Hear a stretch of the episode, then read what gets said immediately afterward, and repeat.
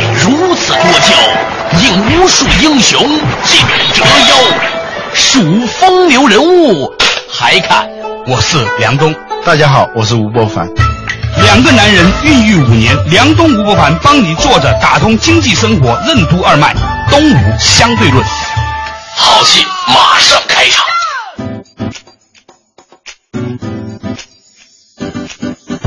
作者打通经济生活任督二脉，大家好，欢迎收听东吴相对论，我是梁东，对面依然是二十一世纪商业评论发行人吴凡，老吴你好，大家好。这两天那个杭州台不是让我们录一个小片花嘛，就讲到这个世界杯的时候，嗯嗯，我就在突然想到，你说这世界杯跟我们中国人有什么关系呢？所以我们变成最客观的、最没有立场的一个场外的最大的一个票仓，就喜欢什么国家的人跟浙江人有点关系啊？为什么？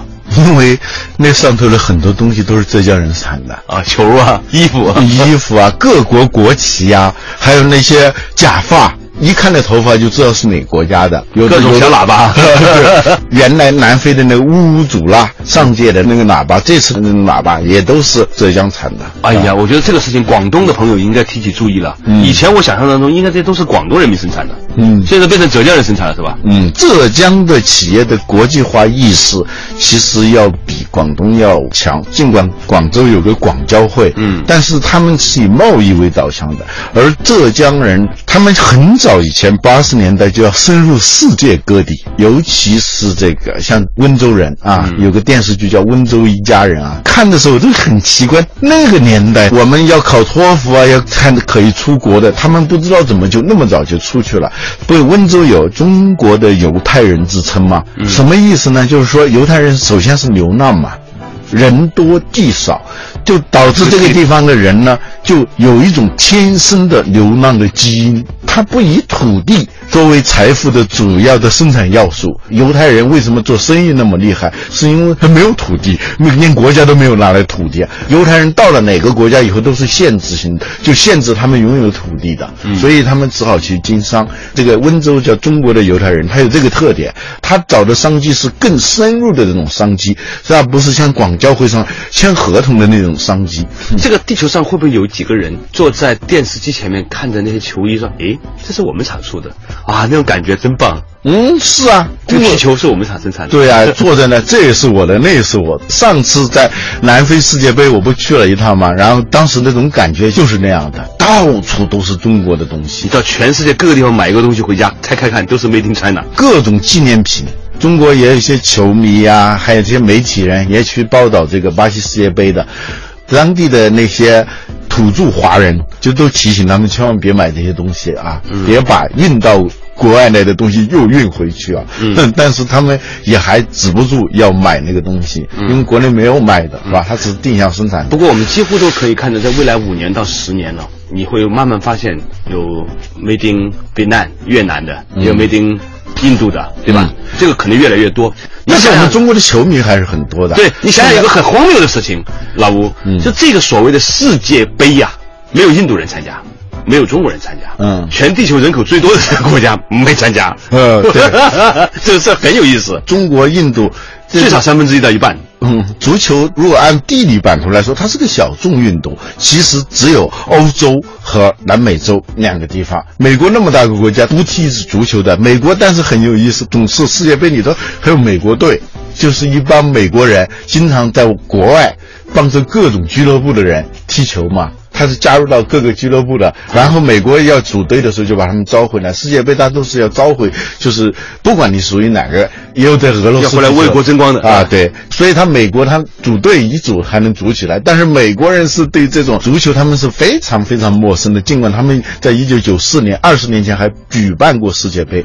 我昨天问了一个问题，问那些球迷朋友，他们说：“嗯，你这个问题很专业。”我就说：“为什么这么大的亚洲就这么几个名额，而那么个欧洲有十几个球队？”嗯，他们说啊，这个事情啊，实际上的确是跟人口以及足球人口这两个东西不一样有关。嗯，我们有的是人口，但是我们有的足球人口不多。嗯他们说，如果你在荷兰随随便便一个区，他们搞一个队的话，可能有几百个球队上来 PK。嗯你在中国朝阳区，你搞一个这个东西，你未必能搞到八十个球队出来的。嗯嗯，所以他说，这个还是有一个群众基础在这里面哈。嗯呃，你要是说组乒乓球，在中国就很容易。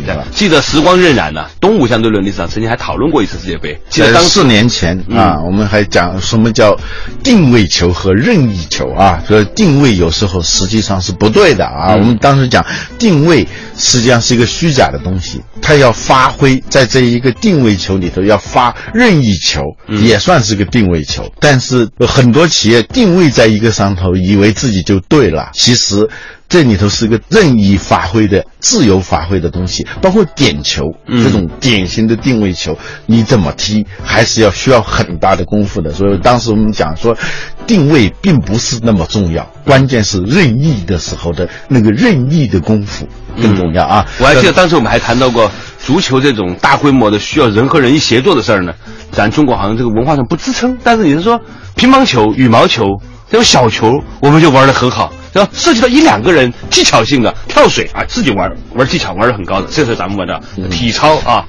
我们的游戏里头啊，协作性、团队性的这种游戏啊，确实都不强，体力的也不太行。可能我们中国女性在跟国外女性的这个对比上，嗯，它差距没有那么大，所以我们还有女排呀、嗯女足啊，还有李娜这样的人，是吧？啊啊一旦是硬碰硬的，真的比体力的男性跟男性的体力和谈协作协作这两个东西，确实是中国一直是我在想，就是有自然基因的问题，也许有文化基因的问题啊。我们自己玩的，比如太极拳，它非对抗性的比赛。非群体对抗性的那种比赛，我们都可以玩的，好像挺不错。包括跳高尔夫它就是划定了界限的。比如说排球，我们还不错啊，就啊它虽然是对抗性运动，它是划定了界限的。不进行真正身体上的接触的对抗，对对对你理解吗？对对 还是有个网子隔着的，是吧？对对就顶多就在网上互相拿球碰一碰对方。啊，你触网了，你过网击球那是犯规的事情啊。对，这个时候呢，哎，大家就玩的还可以。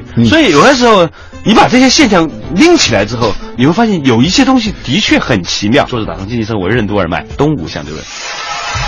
足球是怎样从一项运动发展为一项产业的？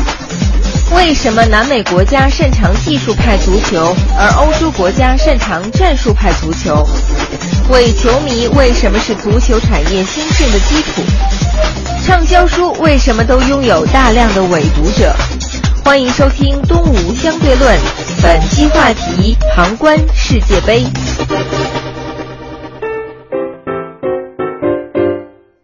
作者打通经济生活任督二脉，大家好，欢迎收听东吴相对论。我对面的依然是二十一世纪商业评论发现人吴伯凡老吴，你好。大家好，我们今天谈论一个话题啊，就是发现中国人在玩运动里面的，大型的对抗的、多人协助的玩的不擅长，嗯个人的技巧性的、耐力的这种东西玩的不错。所以从这个逻辑上来说，再过五年，中国一定会出现像泰格伍兹这样的、嗯世界级的排名前五的、前三的高尔夫球运动员。嗯我觉得应该是可以完。全可能。就是比如说足球这个事儿，我们一直被教育说足球起源于中国，嗯也许真的是起源于中国，包括马球也是起源于中国啊。唐朝的时候，唐明皇喜欢玩那个东西，嗯呃，应该算是世界上最昂贵的一种运动。足球呢，是我们都知道那个高俅是吧？《水浒传》里的那个高俅，高太尉，他就是以拼踢球踢得好，他那个踢球呢。真的是叫踢球，就是跟踢毽子一样的，嗯只不过是毽子变成了球而已，嗯它是个人的一个技能，嗯它不是一个群体协作的，表演性很强，呃 表演性很强，而且个人表演性，啊他不需要跟其他人的那种合作，他要放到现在应该去巴西啊那种感觉啊，巴西球的那种对艺术性的艺术足球，你知道那个为什么南美是技术派，嗯，欧洲是战术派？这个南美啊，它最早是。它是个殖民地，南美跟北美其实都是一样的嘛，都是原来只有印第安人，这后来呢，就是大量的那个黑奴运到了美洲啊。足球它是一百二十年前引入巴西的，嗯，就是一八九四年引入巴西的，现在你怎么那么确定呢？巴西现在有个足球博物馆，啊就那个人是叫查尔斯，是叫什么？他到英国去把这个足球带回来的，带了两个足球回来，这是巴西的最早的两个足球。他一个人口比较少，场地是很容易找到的，草啊什么的，那植被也比较比较画上线就是足球场，是吧？对，不用划线就是足球场。踢的时候呢，当时因为有白人和黑人，黑人的体力不错，也有运动天赋，所以白人呢也在玩的时候想跟黑人玩，觉得有意思。尽管还是有等级差别的，但足球它经常会进行身体的这种冲撞啊、接触。可能我们中国民族当中有一种畏触性，特别不爱接触对方的身体。对，就比如说握握手不握手，不拥抱对，中国人、西方人见了面是握别人的手，中国人见了面是握自己的手啊，作揖嘛。就是用作揖的方式把别人隔开。嗯，对，对表面上看对你表示友善，但是它实际上是一种防防护的这个动作嘛，未触性。但是那个足球，它是一个很容易必须要接触。欧洲是单一种族嘛，嗯，在南美的呢，它是多种族的，多种族，而且是地位不那么平等的。踢的过程当中呢，那些黑人啊，嗯，会特别的谨慎啊免得冲撞到免不要冲撞到老爷啊啊，那个白人老爷，他们又要陪你玩儿对，要陪你玩，所以他带球的时候会形成一种技能。嗯这个技能就是我来抢你的球的时候，我都不接触你的身体，啊这是需要技能的。或者我带球的时候。我行云流水。呃，就不停的穿，你接触不到我，他就像幽灵一样的穿过去，像马拉多纳那种南美足球，他都在强调这种技术的嘛，个人技术，在这一点上，他有点像中国的玩的这种这种东西了，嗯就是特别强调个人本身的技能，嗯，欧洲呢，它是战术足球啊，尤其是德国，它就变成了一场工业生产，就是说每一个个体并不是很强的，但是它通过一套生产体系和运作体系，让你根本就没有控制可钻，或者说有控制可钻，它建立了一道一道的风险防控体系。各国家不一样，就是工业化程度最高的。生产管理最强的德国，它的足球也非常像一个德国的那种工厂管理，精密机器。啊，对，就这个文化因素导致。现在的足球有点变了，以前的经典的这个足球就是黑白相间的，就黑人和白人在南美啊，他认为那种东西是唯一黑人和白人一起玩的东西。嗯但是呢，你这个地方的确说明了一个东西，嗯就是原来任何我们现在看过来觉得有意思的东西呢，它背后啊都有地理和人文的因素在。现在看到的情况好像是中国人不适合玩这个事情，但是呢，也不一定哦。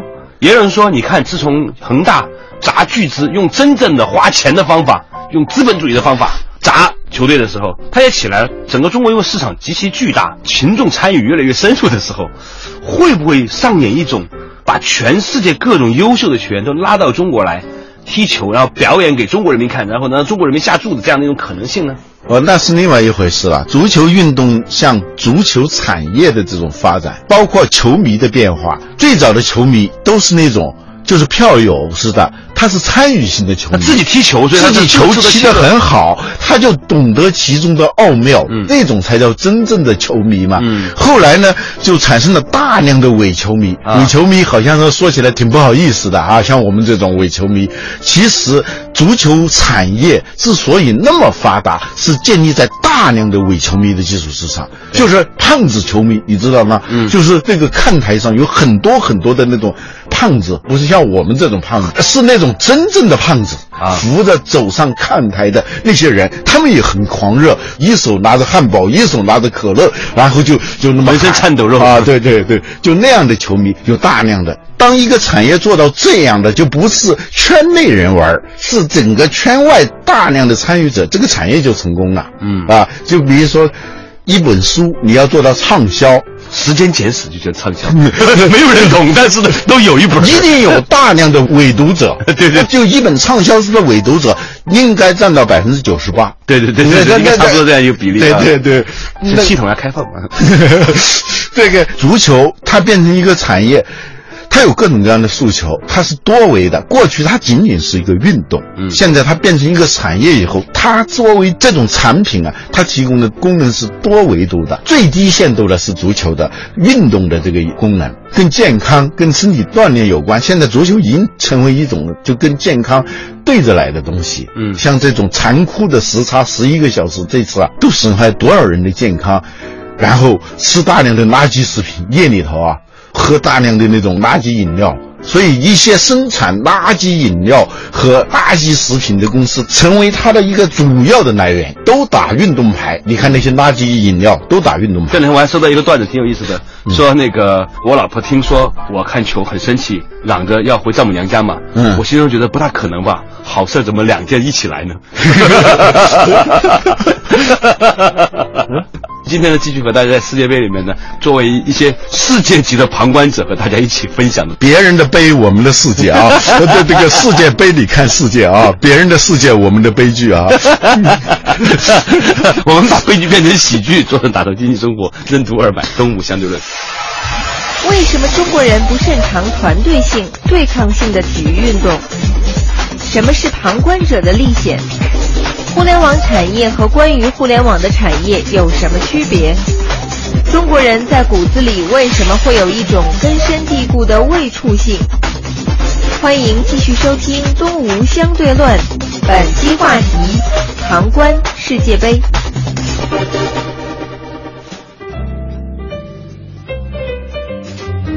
作者打通经济生活任督二脉，大家好，欢迎收听《东吴相对论》，我是梁东，对面的依然是二十一世纪商业评论发行人吴伯凡，老吴你好，大家好。我们今天讲到这个事情，就是世界杯这么大一事儿，咱们全国人民用一种一如既往的热情投入到一场跟我们毫无相关的事情里面去。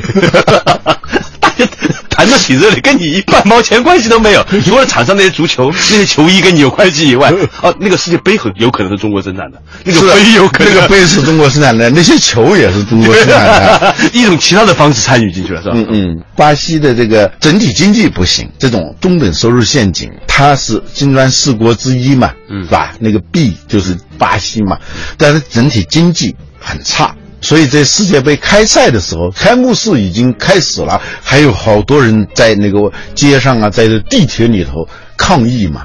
为什么会有那些抗议游行呢？是因为他们觉得国家的经济都这样了，你们还要搞这种浪费钱、劳民伤财的事情啊？但总体巴西人民是爱玩的，这个国家它就是三八五和这个足球是他们的生活方式。他们呢是很洒脱的，可能跟这个环境也有关系啊资源比。较丰富它它是热带，那个资源比较丰富，干活是是一个是一个偶尔为之的事情，不用干活他也能活着嘛。就在这种比较炎热的地区里头，它物产丰富嘛，是吧？巴西的经济很差，包括足球产业也不怎么样。真正发达的是这个欧洲，美国呢，体育产业非常的发达，它只是没有足球而已，人家有他们的足球，是吧？那个橄榄球、棒球棒球，然后他们的篮球，它也是一个很大的一个产业。所以就是说，你擅长什么东西和你把它变成一个生意，这完全是两码事。那中国应该把它变成一个生活，还是把它变成一个生意呢？我看过来这个趋势啊，又把它变成生意的趋势比较大。就是说，你说它的市场基础不好吗？中国人总体上来说，球迷还是挺多的，伪球迷加球迷，其实这个市场挺大的。这样一种自娱自乐的方式呢，从零六年开始。一直到现在就越来越明显，就是旁观者的历险。德鲁克的那个自传用在这儿还挺合适的。真的真的挺历险的，风险还挺大的，你知道吗？这两天有个段子说，说一个朋友好长时间没见了，说在一块儿找他干什么？说咱俩打个赌，赌哪个队赢，就赌赌完了，那个朋友就呃赢了走了，他就很郁闷。别人问他你为什么郁闷？输赢常有的事情嘛。他说输赢是常有的事儿，但是我弱智到看重播跟他打的赌。就是那个人已经看过了以后啊，这个要是我的话，我肯定会被骗的。我 看重播他去。电视的看实况转播的人数和看录播的那个人数之间的比率差不多是十比一，这种残酷的时差十一个小时，就是白天不懂夜的黑啊，嗯，就是什么各自修行吧，它实际上是那个，一起看球，各自修行。嗯，就像有一次，我看个香港的有一个报纸上面有一张照片，两公婆在吃饭，一人拿个手机在看，旁边配的话就是同台吃饭，各自修行。您继续。为什么我们中国没有这种团队作战的这种体育不太发达？我觉得这是一个真问题。嗯嗯很嗯，奇怪的。按道理说，我们也有足够多的人口，历史上呢也有足够多的经验和要求，必须要大家配合一起工作，做一件事情，嗯看个洪啊，抢个险啊什么的，是吧？嗯这也不是今天才发生的，几千年都要这样的。这个民族一定要团结的嘛。但是不知道为什么，我们在大规模的，而且第二个就是强对抗性的事情上，对啊，你大规模你修水利工，嗯挖河泥、修河堤，嗯它不是对抗性的嘛？对抗性它要求的就是瞬间反应、力量、节奏、旋律的那个快速反应，还有就是互相补位，还有无畏的精神，嗯是真的内心里面不怵这件事情。嗯，这也许是跟我们中国不好战有关系啊，其实也不对，就是我们这个民族性格里头，就是外国人不理解，在我们中国军事杂志是发行量最大的杂志。你像那个小说高晓松最出彩的地方就是讲那个军事，讲各种兵器这个东西。我们的四大名著当中啊，除了《红楼梦》，啊，都是想打架的都是打架，《三国演义》不用说了。啊，《西游记》也是在打架嘛，人妖之战嘛，是吧？《水浒传》那不用说了，是吧？其实你看其四大名著当中，其实《红楼梦》也在打，但是另外斗嘛，它是文斗嘛，就四大名著当中，三大武斗，一大文斗 啊。就是说我们确实不太好战，就是说我们民族里头啊不愿意直面问题这种人是特别多。比如说，谁借了我的钱，嗯，我不愿意去直接去讨债去，我要另外的一个人。去跟他说去，或者呢，这个事儿呢本来是个 A A，这是从西方来的啊，这种 A A 制呢，大家觉得比较好，但是呢，发起那个 A A 的那个人，往往有心理道德压力。呃，他都会让另外一个第三者操办这件事情，为促性啊，接触都怕接触，那打仗那就是更是有有点那个障碍了，是吧？这是很矛盾的地方。不好战，你的你们谈论战争，个个都是哇，讲起来都是全是军讲，而且还有一个事情，就是说。我发现哈，就中国的球迷在评论足球这件事情上，在理论水平上那是相当高的。如果你有机会再看一下国外的那些体育直播，你会去发现他们其实挺闷的，不像我们要搞的又人生哲理啦，又各种的段子了，全面的，嗯嗯很奇怪，这个很有意思。今天我们在说哈，很多人在看世界杯，我们在看看世界杯的人，你理解为什么？我们今天在再作为一个第三层的旁观者来看那些天天在看世界杯的人们，我们发现。的确，它很好的折射出了我们这个国家和民族的很多有趣的东西，也没有好，也没有坏，是吧？它反正优点就是缺点，缺点就是优点。但是呢，我们必须要知道，这个民族的确有它的特点。嗯说不定，也许某一天，这个民族的这个庞大的市场，这么多人不喜欢冲突，但喜欢谈论的这么个民族，也许会发展成全球最大的 关于足球的产业市场。嗯那也不一定。有互联网产业，现在还有好多关于互联网的产业，比如说互联网思维，我觉得是典型的关于互联网的一个产业。一群不搞互联网的人 谈得头头是道。你看网上，但凡是在转互联网思维的人，嗯都是对互联网根本不太了解的人。嗯，对，心中充满焦虑的人，尤其是这种传统媒体的那些朋友们，谈论的跟真的似的。还有你们这个什么商业评论都没做过生意，他谈的一样一样的嘛。嗯嗯啊，我们就是关于关于的关于 About, 啊 about, about 这关于关于的关于 about about about 世界杯。感谢大家这一期的节目，下一期同一时间我们再见。本节目由二十一世纪传媒制作出品。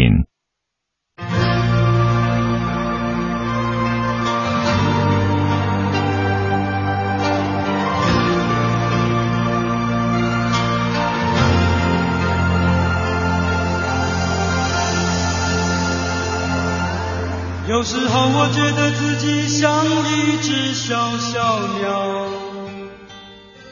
想要飞，却怎么样也飞不高。也许有一天我栖上了枝头，却成为猎人的目标。我飞上了青天，才发现自己从此无依无靠。每次到了夜深人静的时候，我总是睡不着。我怀疑是不是只有我的明天没有变